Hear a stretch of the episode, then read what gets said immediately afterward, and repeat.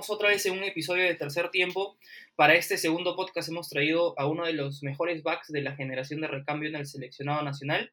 Y este jugador ha sido campeón universitario en el 2016. Ha participado en uno de los equipos fundadores de la Federación Peruana de Rugby, como es All Markenians, y actualmente está en las filas de los 11 veces campeones nacionales Fleming Lions. Con ustedes, Alessandro Pez. Querido amigo, ¿cómo estamos? ¿Qué tal, Lucy? ¿Cómo estás? Un gusto y muchas gracias por la invitación. Y la verdad que muy feliz de estar acá contigo y apoyarte en este, en este proyecto nuevo que tienes. Qué bueno, mi hermano, gracias por ese, por ese aporte. En realidad, eh, Tercer Tiempo tiene la intención de poder juntarse con los amigos de los partidos y poder emular un poco de esa, de, de esa actividad que teníamos al final de las canchas, poder hablar un toque de rugby, de la vida, y ojalá que, que, esto de acá lo podamos jalar nuevamente a la, a la cancha como se hacía antes. Pero bueno, eh, antes que nada me gustaría decirles que por favor no se olviden de seguir a la página de Instagram arroba tercer tiempo guion bajo Perú para que puedan recibir las últimas noticias del rugby local y también como las del rugby internacional, ojo, ¿ah? no se olviden de eso. Así que vamos con las preguntas, querido amigo. Este, mira, siempre yo comienzo en los podcasts preguntándole a la gente quiénes son fuera del rugby. En este caso me gustaría preguntarte, ¿quién es Alessandro P. fuera del rugby? ¿A qué te dedicas? Eh, bueno, muy buena pregunta. Yo soy graduado de la UPC de Hotelería y Administración. De hecho, terminé hace un par de meses. Eh, actualmente me encuentro trabajando en una distribuidora de bebidas premium peruanas. Eh, me encargo de todo lo que es el canal Oreca eh, de los productos. Y nada, soy una persona amante de los viajes, amante de los deportes, estoy incursionando en, el mundo del marketing digital hoy en día, viendo otros, otros sectores, otras industrias, y, y, la verdad que feliz por volver a los entrenamientos, en verdad. Eh, estoy muy emocionado y ya no, ya no podía más con las ganas, en verdad.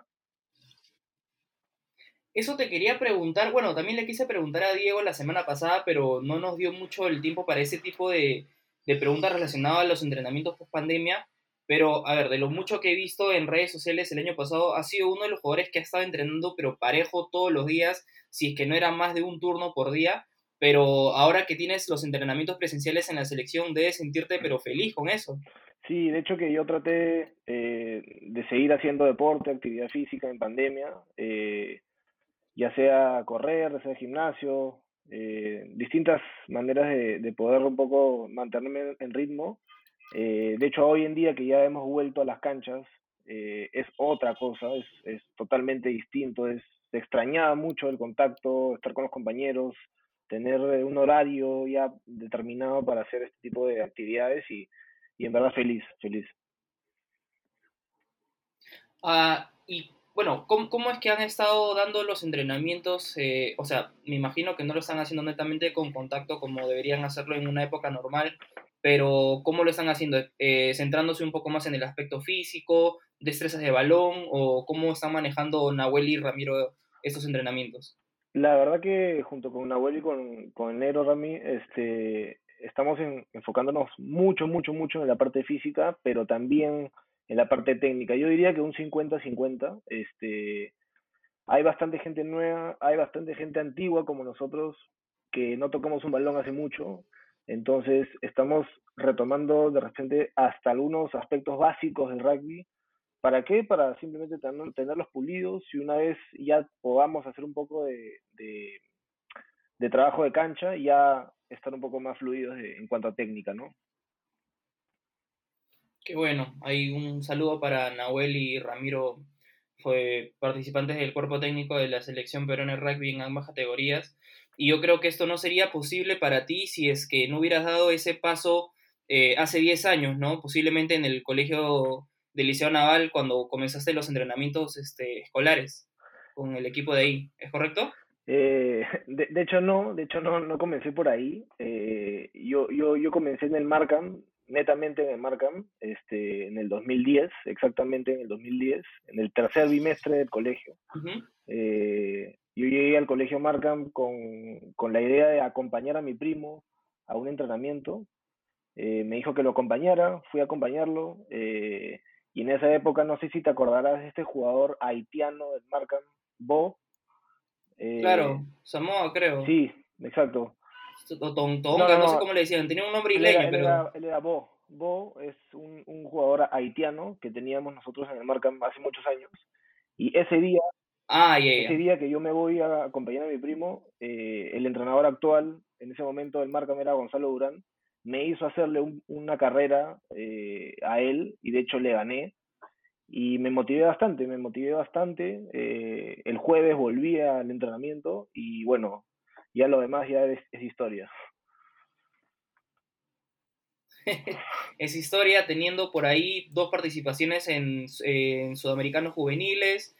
Eh, debutaste en el 2016, si no me equivoco, con el seleccionado mayor. Tuviste también presencia en el seleccionado de Sevens. También has sido campeón universitario. Así que tenemos un montón de preguntas por hacerte ahí. Pero vamos comenzando eh, tu presencia o tus inicios en los All Markemians. Ya comenzamos a hablar de 2010, pero ¿dónde fue el momento en el cual comenzaste a participar como jugador activo, tus primeros partidos? Eh, ¿Cómo fue esa, ese momento? Eh, yo me acuerdo que mi primer partido con, con, el, con los All Markemians fue contra la Ricardo Palma en la Católica, un partido de intermedia podría ser. Continué en intermedia y en preintermedia durante el 2010-2011. Yo me acuerdo que ya para el 2012 eh, jugué la final de la intermedia contra los Fleming Lions. Y ya en el 2013 fue cuando ya un poco me, me tomaron más en cuenta para el equipo de primera. De hecho tenía 17, 16 años aún, era chico. Eh, solamente había participado una vez en un sudamericano M18, todavía me faltaba mucho por aprender. Eh, y fueron en 2013, 2014, donde ya un poco me, me formé más en el equipo de primera, tuve más roce, eh, fui aprendiendo mucho más, aprendía mucho más. El club creció también mucho más, tuvimos más chicos, más nuevos, estuvimos en, un pico muy bonito en una época. Eh, salimos del colegio por, temas de, de, la cancha del, colegio, no, no, nos daba un poco de permiso. Y ahí fue un poco donde la gente un poco se empezó a, a, sentir un poco en el limbo, ¿no? Eh, si me quedo, me voy. Ahí tuvimos un poco de dificultades.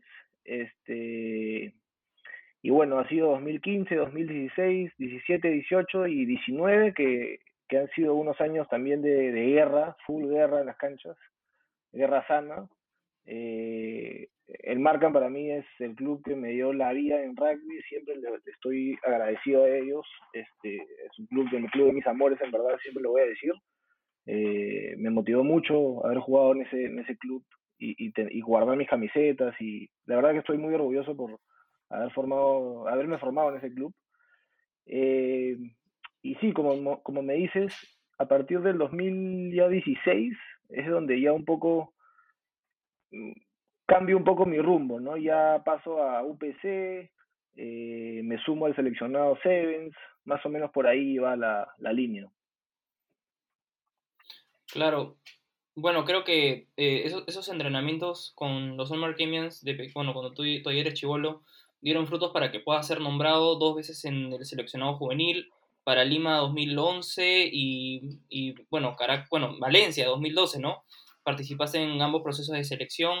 Eh, creo que cada una cuenta una historia distinta porque creo que Perú en el 2011 tenía más para competir y, poder luchar podio, pero el 2012 fue más que nada un, un tema de aprendizaje, creo, para, para, todos, ¿no? ¿Cómo, ¿Cómo te sentiste en ese proceso de preparación para ambos seleccionados? Sí, de hecho, el, el, 2000, el 2011 para mí me, me, fue un poco de sorpresa, eh, porque a mí el 2010 no me llamaron. Eh, yo estuve en el proceso del 2010 con Félix. Eh, para Medellín. e incluso para una gira a Buenos Aires que jugaron contra el SIC y casi.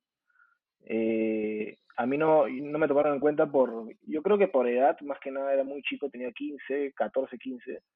Eh, ya luego eh, me tomaron en cuenta para el de Lima, que estuvo duro, sí estuvo duro las, los entrenamientos.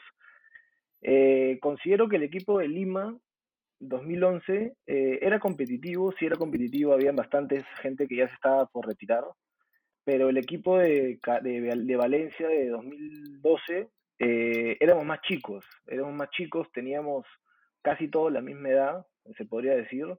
Eh, fueron bastantes nuevos, obviamente, fueron bastantes nuevos.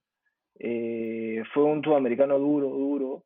Era la primera vez que salía del país para representar el país. Eh, pero una experiencia increíble, increíble. Escuchaba el, el, podcast de, con Dieguito y me acordaba de los partidos contra Venezuela y pucha, se me erizaba la piel un poco. Claro, mira, justo ahorita tengo acá los datos de, del Sudamericano 2011. Eh, ustedes debutaron en el torneo con Venezuela perdiendo solamente 15 a 5. Ojo que la diferencia con el 2012 fue de 21 a 13, mm. por ahí nomás también. Eh, la segunda fecha jugaron contra Colombia y perdieron 24 a 5 y nosotros en el 2012 perdimos 72 a 0, ¿ya? Y la última fecha ustedes le ganaron a Costa Rica, entonces tuvieron un performance mm, mucho mejor que el de nosotros porque al menos llegaron una victoria contra un equipo centroamericano y nosotros pues tuvimos que conformarnos con, con tres derrotas al hilo y, como te digo, más aprendimos que, que, otra cosa, ¿no? Pero sí, yo me quedo con, con muchas cosas buenas de, de, 2012 porque formamos un equipo bien bonito, muchos de nosotros eh, hasta cierto tiempo seguimos jugando en nuestros equipos de, en los primeros equipos de nuestros clubes, eh, rozamos mucho en temas de universitario y, bueno, preparaciones para selecciones mayores y todo, ¿no? Pero sí, pues, ¿no? Creo que has tenido mucha suerte en poder participar en ambos procesos distintos que han tenido como que un final diferente, pero el, el tema es el, mismo, ¿no? Aprender, conocer eh, eh, cómo van creciendo cada, cada, país de distinta forma y, y, el hecho de poder generar esas amistades con los mismos jugadores de tu, de tu equipo nacional eh, es también algo muy, muy, muy bueno que destacar.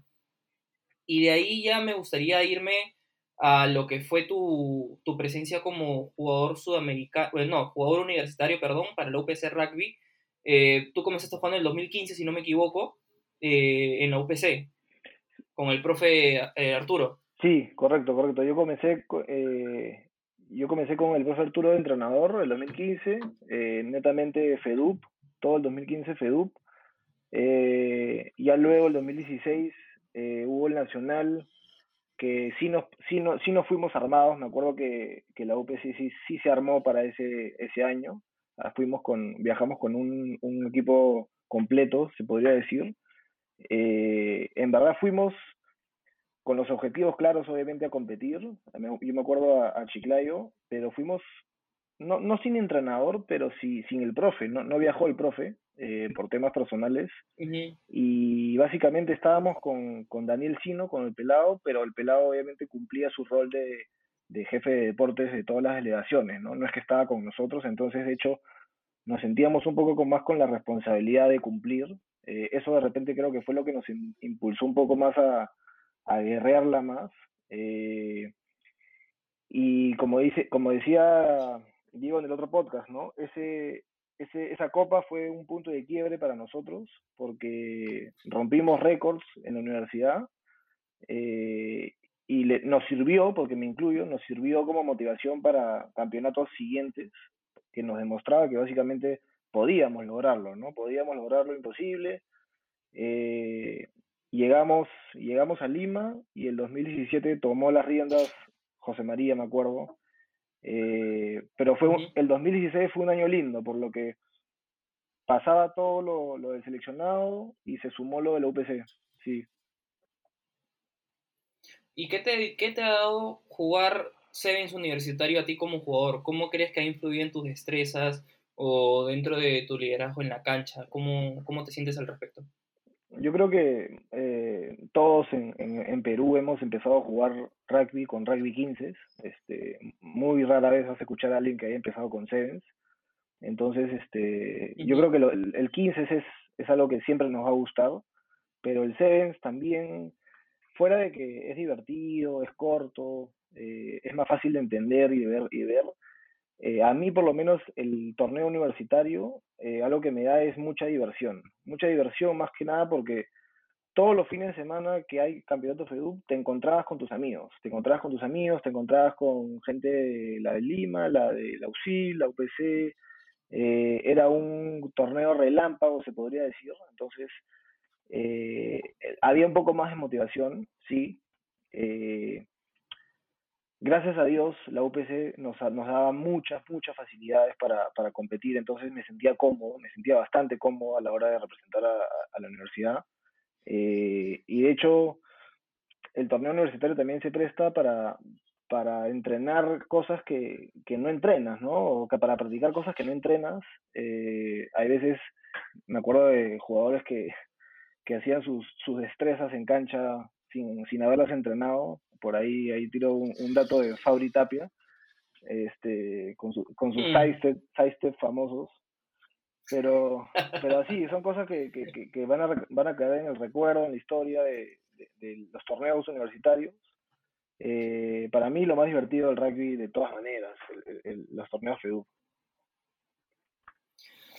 Bueno, está, bien con respecto al tema de diversión porque sí, el que, el que no se divierte dentro de la cancha creo que al final no tiene una meta clara de sobre qué es el rugby en sí, cómo es jugar con los compañeros y todo. Pero no me vas a dejar mentir que el 2018, ese, ese universitario en Tangna, dolió. Dolió mucho porque parece que ustedes iban con las expectativas muy arriba José María estaba armando un plantel que entrenaba durísimo en Chorrillos casi todos los, los días y conformarse en un quinto puesto creo que fue, fue durísimo. Cuéntame cómo te sentiste. Sí, de hecho, para ese, para ese, perdón, ese nacional, ese fue el 2018, correcto, en octubre, por ahí más o menos. Eh, nos habíamos estado preparando lunes, miércoles, de 9 a 11 de la noche en día. Eh, nadie faltaba, nadie faltaba, nadie faltaba. Eh, nos fuimos bien, bien preparados, la verdad, estábamos súper bien preparados con Diego Martínez y con Edwin, que eran los preparadores físicos.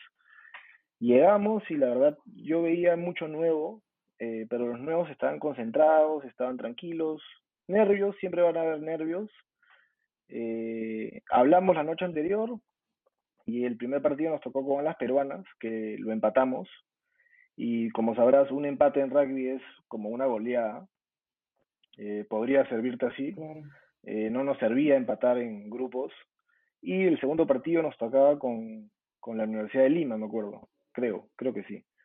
Eh, que lo perdimos. Entonces ya de todas maneras el día uno ya estábamos chau, chau de la Copa de Oro.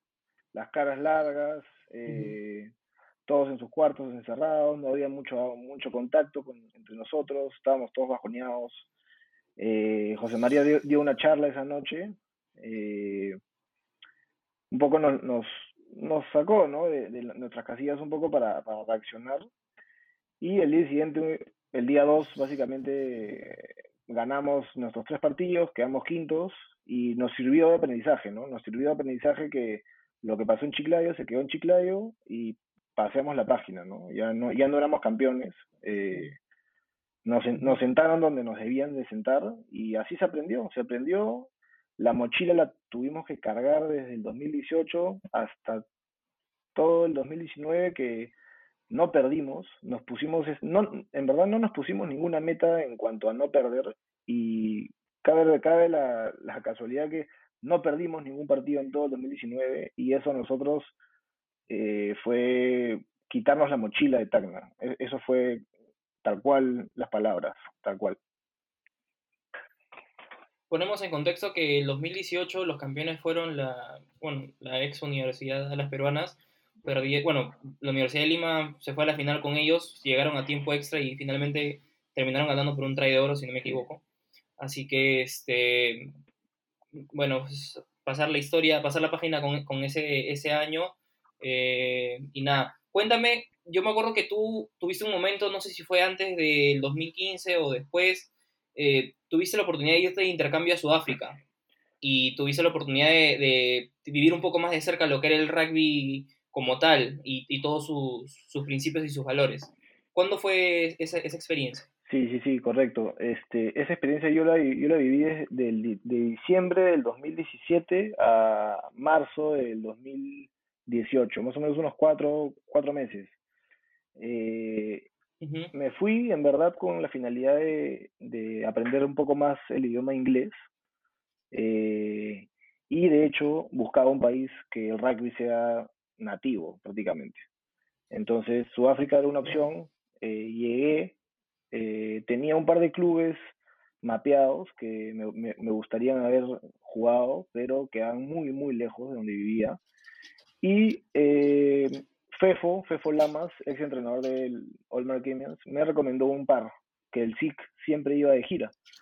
Eh, les toqué la puerta, eh, entré a uno que se llama Villagers eh, Rugby Football Club. Era un equipo de segunda división, más o menos para que la gente de rugby se ubique.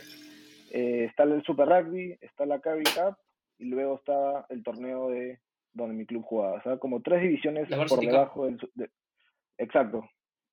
Entonces, eh, llegué ahí, e-, era un club bastante grande, me quedé súper impresionado con la, con la infraestructura que tienen, y con la cultura que tienen de llegar al entrenamiento media hora antes, ponerse a calentar, ponerse a practicar destrezas, eh, todo lo que es pre, durante y el post entrenamiento, eh, me, quedé bastante impactado. Eh, yo llegué en pretemporada, de hecho allá, llegué en pretemporada, hice unas 12 semanas de pretemporada y jugué unos 3, 4 partidos. me pusieron de win, me pusieron de win y allá es, al primer contacto sientes que estás en la realidad, o sea, sientes que es la realidad y, que no has ido a pasear y que, y que el rugby es otra cosa de lo que juegan, por lo menos en Perú. Eh, ahí un tackle sí te puede dejar sin aire tranquilamente 10, 15 minutos molido.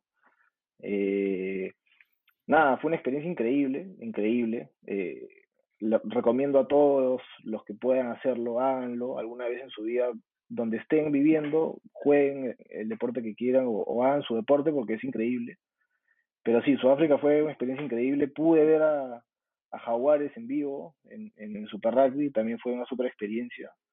Eh, y me encantó, ¿no? Fue una experiencia increíble.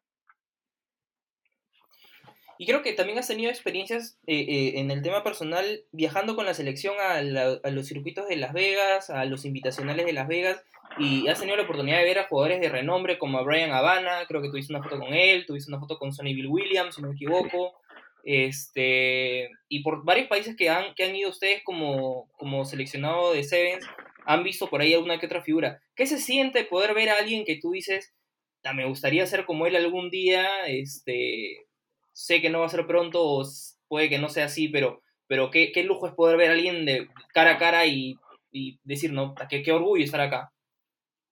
No, increíble, increíble. La verdad, ver a, ver a tus ídolos es, es o sea, no, no te podría escribir cómo se siente porque fue raro, fue súper raro. Te pongo el claro ejemplo de, nosotros estábamos en Las Vegas, acabamos de terminar de jugar la final de nuestra Challenge Cup contra Isla Caimán y salíamos del estadio, ¿no? Salíamos del estadio caminando, recogiendo las pelotas para cambiarnos y subir a las gradas para ver ya el, el, el, circuito real, ¿no? El circuito mundial.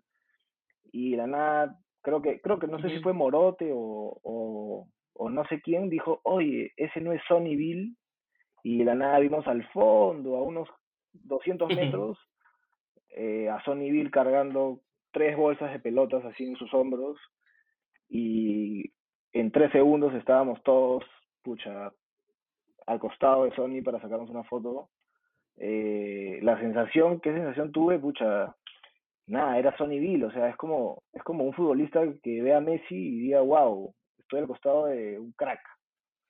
Eh, me, me, motivó bastante, lo vi y dije, wow, este, este es un animal, es, es, es una bestia el pata, eres gigante, eh, nada comparación de lo que se ve en la tele, o sea, se veía real el, pata. Eh, Brian Habana también, lo vimos eh, escuchando música previo a un partido, súper concentrado, súper metido en el partido.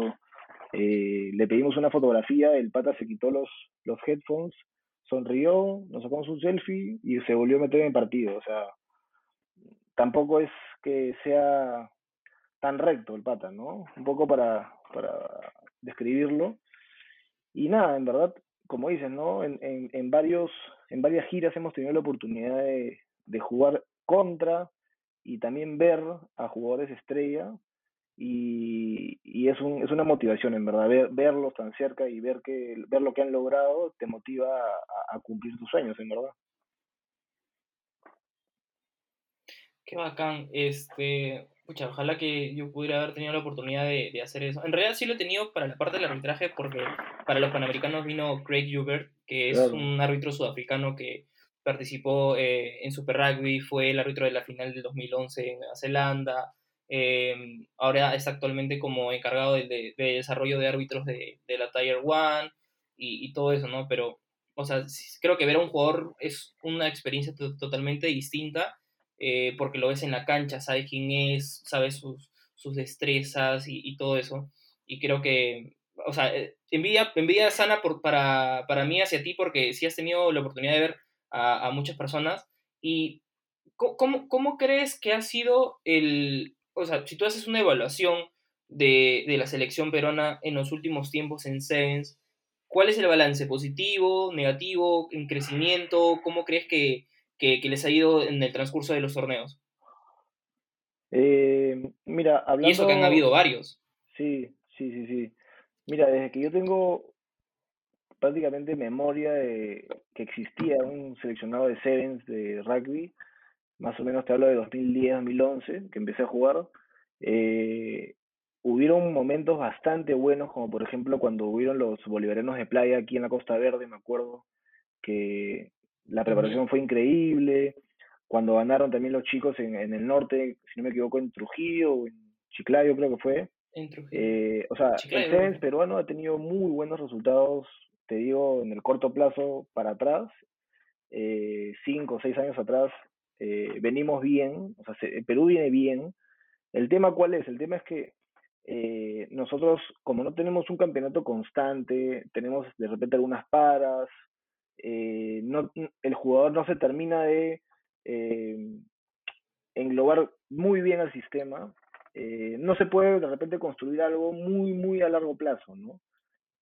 yo creo que ese es ahí el problema, que no se puede trabajar mucho a largo plazo porque no se sabe hoy en día qué puede pasar, pero de que el Perú ha tenido muy buenos resultados, los ha tenido. El, el, más, uno de los más eh, importantes, por ejemplo, que yo tuve en cuanto a Sevens es en el 2016 en Medellín, salimos segundos en un campeonato que para la semifinal contra Ecuador el 30%, 40% del equipo estaba parchado, duro, roto, totalmente contracturado. Eh, y, y, sacamos adelante un partido que no lo teníamos, ¿no? Entonces, son cosas que a veces eh, los grupos del seleccionado los sacan adelante. Y ahí voy a citar a un chico del seleccionado ahora que, está participando. Él menciona que ahora el, seleccionado somos una tribu. Somos una tribu. ¿Por qué? Porque somos un grupo de jugadores de clubes distintos. Somos una tribu que al final somos unos guerreros en la cancha. Entonces, eh, de que los Tumis tienen para lograr más, sí, lograr, lograr muchísimo más. Y yo creo que el objetivo de, Perú en Sevens es Colombia. Ese es el objetivo de acá a largo plazo, Colombia. Ese tiene que ser. Desde el 2013 en adelante, que fue la última victoria que hemos tenido con Colombia, eh, el último pico más cercano que tuvimos en cuanto a competencia fue el 2015 acá en Lima, eh, que perdimos por una diferencia creo de 28 a 14, si no me equivoco, en el, el que fue en el Colegio Newton, pero de ahí ya Colombia se disparó totalmente, ahora tiene un equipo profesional, eh, las mujeres han han estado, participando en el repechaje de Mónaco, eh, los hombres ya están pensando en el Mundial 2028 o 2027, o sea, ya están en otra nota, ¿no? Nosotros aún estamos intentando eh, afianzarnos como, como, equipo en Lima, querer buscar desarrollo en provincias. Eh, lamentablemente la pandemia ha parado todo tipo de actividad y, eso nos resta mucho, tanto así que eh, creo que va a ser muy difícil para muchos equipos poder lograr otra vez lo mismo que tenían hace tiempo, jalar jugadores, o sea, la nota va a estar muy, muy complicada, ¿no? Pero ojalá que no sea tan irreversible la situación y que el, la federación puede hacer algo al respecto, se puedan generar torneos y todo el tema. Pero listo. Bueno, ahorita que estamos hablando de la pandemia, ¿cómo, cómo fue tu, tu, tu preparación eh, en la misma pandemia? ¿Cómo te sentiste? O sea, estábamos ya a punto de comenzar un torneo, la primera fecha, puta, lo cancelan.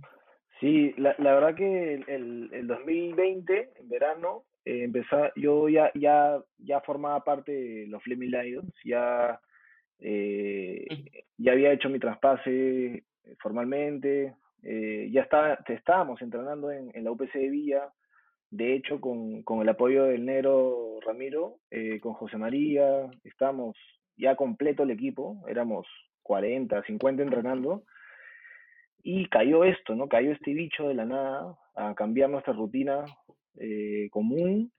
Eh, más o menos yo como lo tomé al, comienzo me chocó un poco porque veníamos de semanas de alta intensidad a, estar encerrados, ¿no?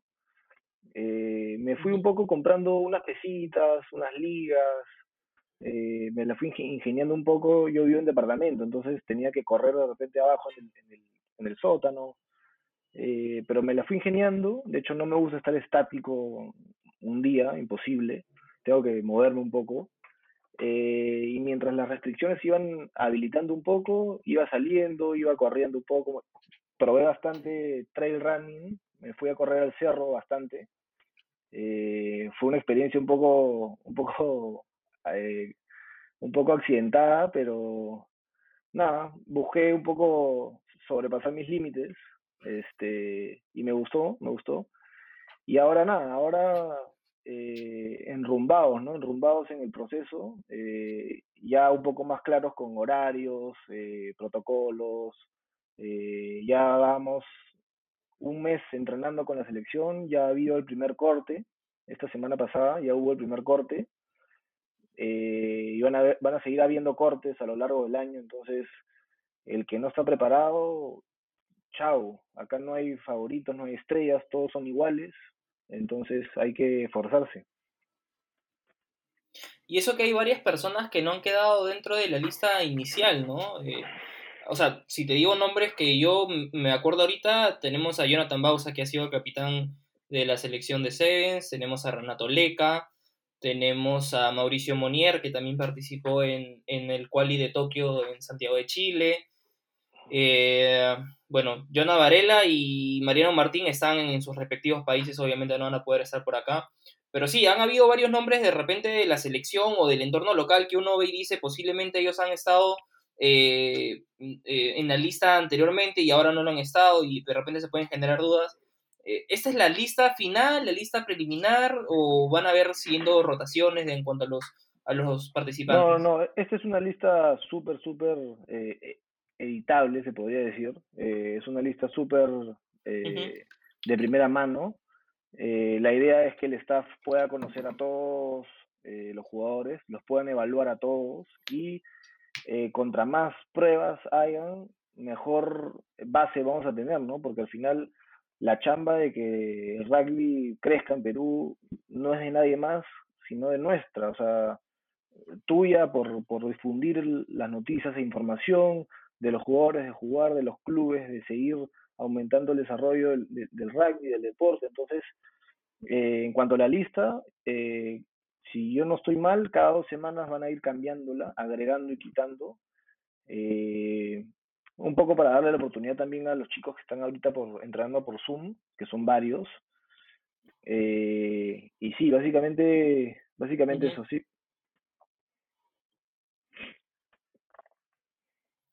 ojalá que tengan partidos para que podamos estar los árbitros también presentes, que queremos tocar la puerta hace rato y, aún nada, no tenemos la oportunidad de, poder disfrutar igual que ustedes.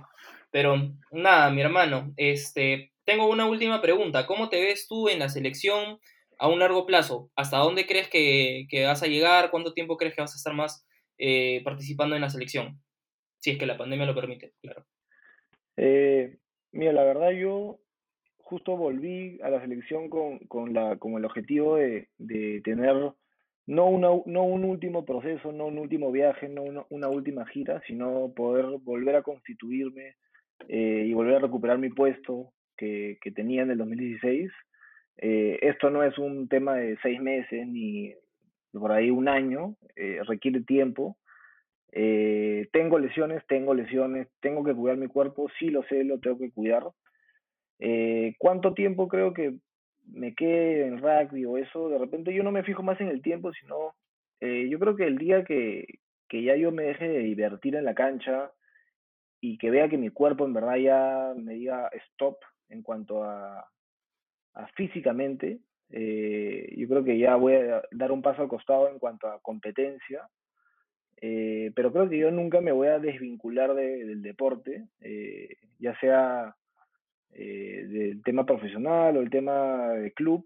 Eh, creo que estar siempre en contacto con el rugby va a ayudar bastante a, cualquier ser humano a, poder cumplir sus objetivos, a estar organizado, a, a, ser comprometido, ¿no? porque al final tú puedes ser jugador de una selección, puedes ser jugador de un club o puedes estar vinculado al deporte como, como tú que estás atrás de un, de un monitor haciendo contenido y cualquiera de esas cosas tiene una motivación. Entonces, el día que ya uno no se siente esa motivación, es como que decir, oh, ok, ya esto llegó a su, a su límite. Entonces, eh, por ahora me siento motivado, entonces creo que no, no pienso mucho en hasta cuándo, sino en aprovechar esta, esta motivación que tengo, ¿no? Muy bien, mi hermano. Muchísimas gracias por tu tiempo, en verdad.